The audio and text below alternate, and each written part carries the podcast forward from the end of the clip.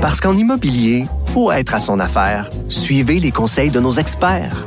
Via Capital, les courtiers immobiliers qu'on aime référer. Bonne écoute. Antoine Robitaille. Le philosophe de la politique. La joute politique ne colle pas sur lui. Il réussit toujours à connaître la vérité. Vous écoutez là-haut sur la colline. La controverse autour du mot en haine à l'Université d'Ottawa a déclenché une polémique violente, notamment entre juristes. Mon prochain invité est signataire d'une lettre qui finalement n'a jamais été publiée et qui a mis le feu aux poudres. C'est Maxime Saint-Hilaire, professeur de droit à l'Université de Sherbrooke. Bonjour. Bonjour. C'est vraiment une sorte de fossé entre anglophones et francophones qu'on observe euh, ici, j'ai l'impression.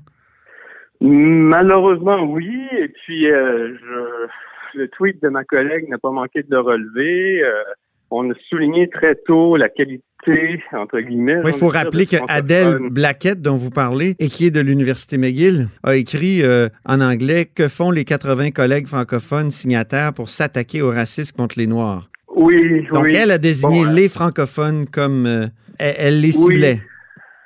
Oui, ben là, elle a mis francophone entre guillemets. On ne sait pas trop la fonction des guillemets.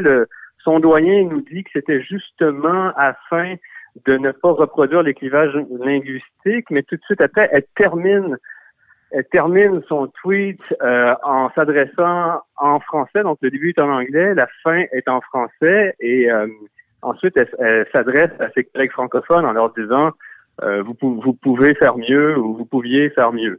Donc après, on se demande quel est l'objet du tweet, puisque le tweet ne fait que de parler ne fait que, que parler des euh, de la qualité de francophone des, des, signataires euh, de la de la lettre. Là. Donc que des, des, francophones aient osé signer la lettre. Ensuite, elle s'adresse en français aux francophones.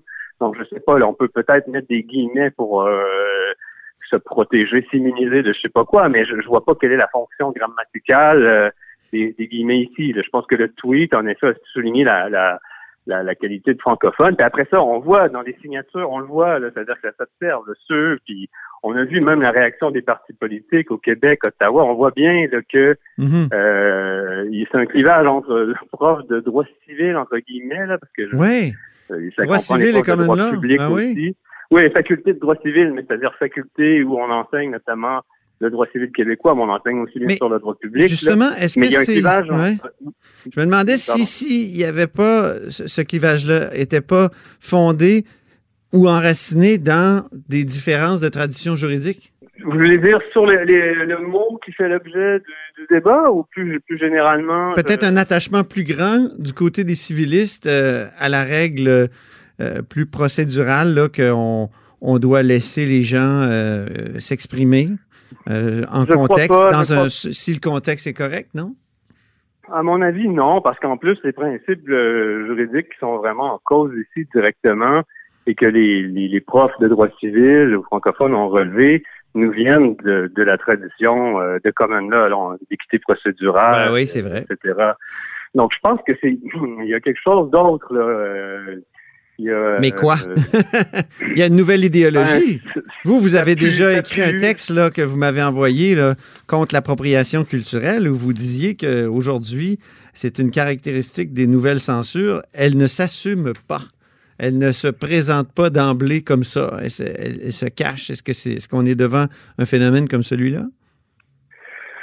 Ça va au-delà de ça, à mon avis. J'ai aussi co-dirigé un ouvrage avec Joanna Barron sur les, euh, Attacks on the Rule of Law from Within, donc les, les, attaques à l'endroit de la primauté du droit qui viennent de l'intérieur de la communauté des, des juristes. C'est vraiment un vaste sujet que le, le, le, développement puis l'épanouissement d'idéologies chez les professeurs de droit, qui, idéologies, dis qui sont euh, franchement anti euh, anti juridique. Donc il y a comme une montée, c'est une longue histoire là, mais ça vient de l'influence de certains courants américains, le réalisme juridique, les critical legal studies, les pensées postmodernes, mm-hmm. notamment la, la, pensée française 68 heures, mal digérée par des départements de littérature américains qui ont eu énormément d'influence chez les professeurs de droit.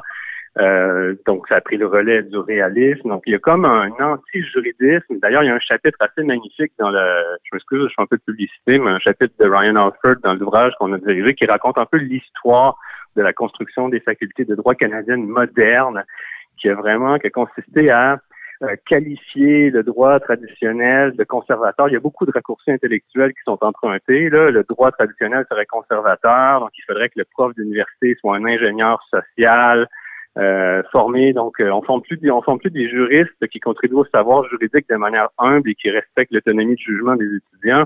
On forme des agents de transformation sociale. Vous n'avez pas besoin d'aller à Toronto pour voir ça. Vous pouvez regarder la description du bac de l'Université Laval. On nous dit que le but du bac, euh, c'est de faire prendre conscience de son rôle d'agent de transformation sociale aux, aux juristes.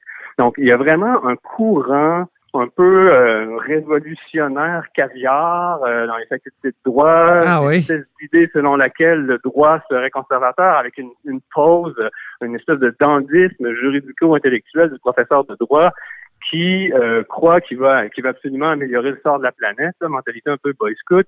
Et euh, ben euh, Jeannette, aussi s'il le faut là, je m'excuse, je veux pas genrer le débat, mais euh, ouais attention cette mentalité là.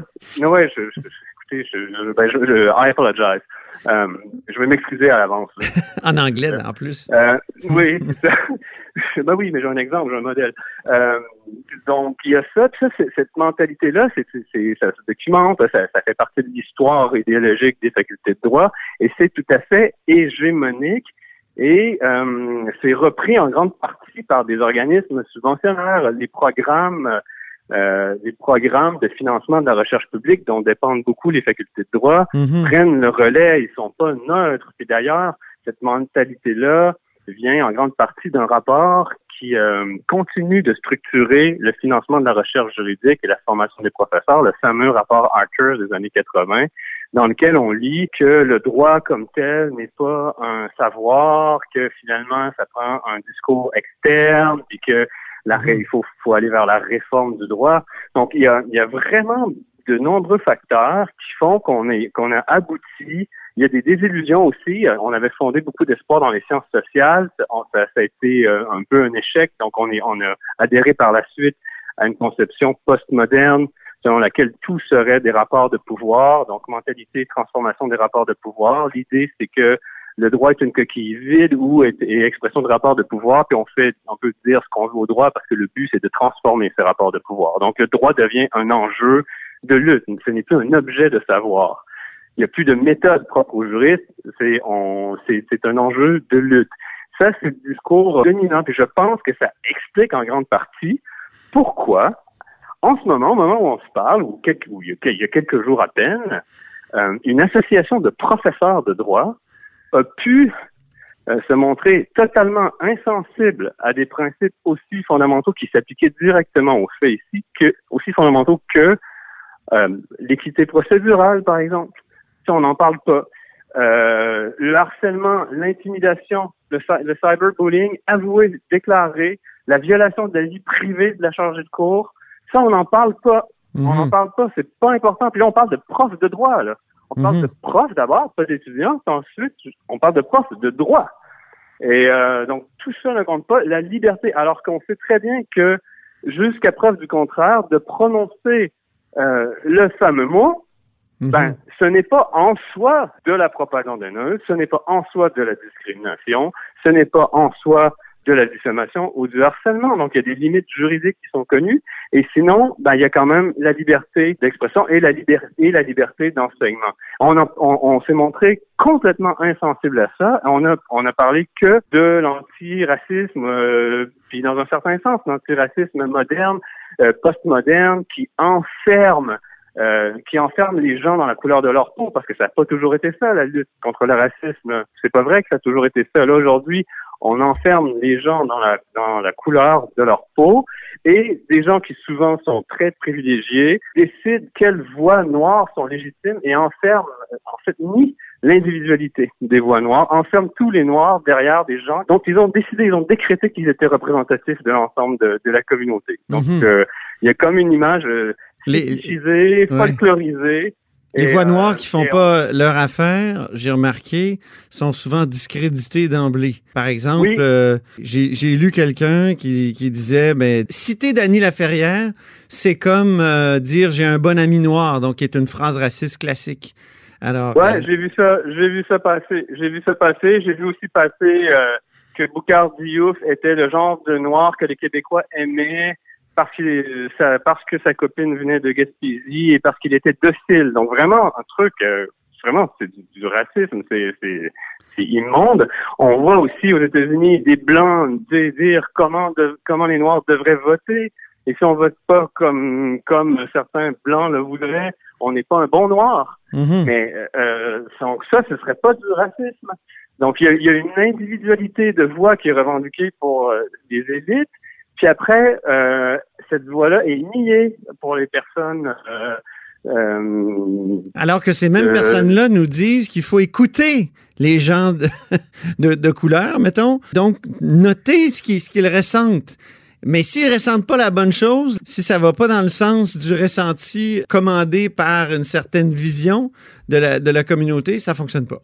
Oui, je trouve ça fabuleux, ça, oui. Le discours de l'écoute, justement, on dit qu'il faut écouter, mais on fait la sourde oreille devant les voix noires, par exemple, dissidentes. Euh, et ensuite, ben ici, par exemple, si on se penche sur les faits qui ont déclenché la crise, la chargée de cours en question, qu'on pense ou non qu'elle aurait dû employer le mot, parce que qui dit liberté dit quand même une certaine marge de, de choix. Hein. Donc là, normalement, on, respecte, on peut respecter le choix qu'elle a fait, sauf si on fait preuve d'une faute juridique ou professionnelle nette. Mais cette professeure, d'après ce qu'on sait, elle me semble pas être la personne qui veut qui veut pas écouter. En tout cas, ça discute. De, de l'autre côté, en revanche, on a eu, puis c'était sur Twitter, j'ai vu les tweets, les tweets, c'était une campagne avouée de cyber-intimidation. Mhm. Alors, on nous dit là que là, on nous dit que c'est une lutte pour être entendu pour l'écoute. On a affaire à des gens qui ont euh, violé la vie privée, divulgué les coordonnées personnelles, euh, annoncé qui, qui, euh, se lance, qui lancerait une campagne de cyber-intimidation. Et on nous dit que c'est ça, la face d'un mouvement de personnes qui veulent simplement être entendues, écoutées et discutées. C'est quand même surréaliste. Hein? Mais c'est très documenté. Hein, Oui, vous, m'avez déjà parlé d'une espèce de concurrence victimaire, de se poser en, victime, euh, finalement, permet de, après ça, de violer à peu près tous les principes de droit.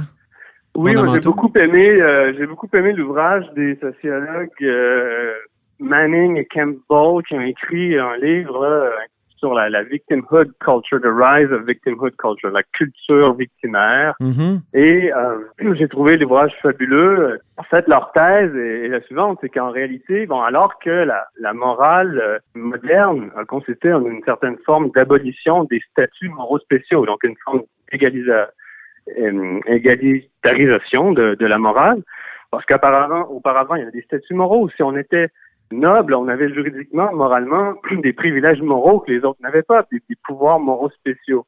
Et la culture victimaire a un peu réactivé cette logique-là, en, en, même temps par une espèce d'inversion des anciens rôles.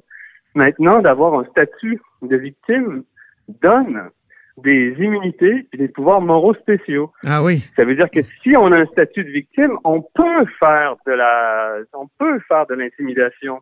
On peut être violent on peut on, peut violer euh, la vie privée de son prof. on peut on peut demander à ce que des têtes tombent sans que ces personnes-là puissent être entendues.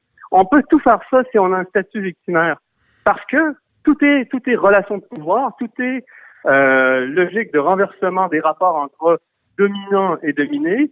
Donc tous les coups sont permis. Donc on se retrouve avec un recteur d'université qui a enseigné le, le, droit public et le droit constitutionnel. On se retrouve avec une association canadienne des professeurs de droit. On se retrouve avec plein de profs de, de common law qui euh, finalement qui devraient connaître les règles, qui, qui devraient au moins ben, avoir le c'est leur métier ils sont ça. pour ça puis ils ont été formés pour ça c'est leur moi je, je suis de ceux qui croient que la rule of law euh, a quand même une prétention limitée de valeur politique et que les juristes en sont quand même un peu dépositaires et ça fait même un peu partie des obligations déontologiques des avocats que de promouvoir et de défendre la rule of law. Mhm. Mais là, on a des professeurs qui, puis on a même des juges à la Cour suprême, qui est une juge à la Cour suprême qui a dit que rule of law, c'est une expression qui lui tapait sur les nerfs.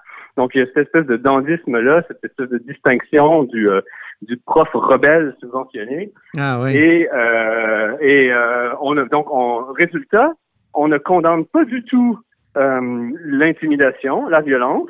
On dit qu'on a là euh, des gens qui souffrant, qui veulent juste être écoutés, et on parle jamais de ça, on, on s'inquiète pas de l'équité procédurale. Les profs de droit semblent reconnaître, en tout cas de nombreux de mes collègues semblent reconnaître l'idée d'un statut moral victimaire qui vient avec des immunités puis des pouvoirs spéciaux.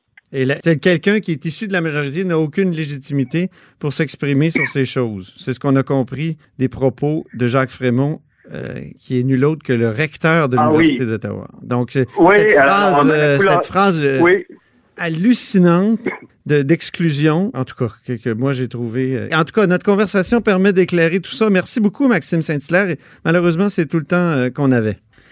je vous en prie, plaisir pour moi.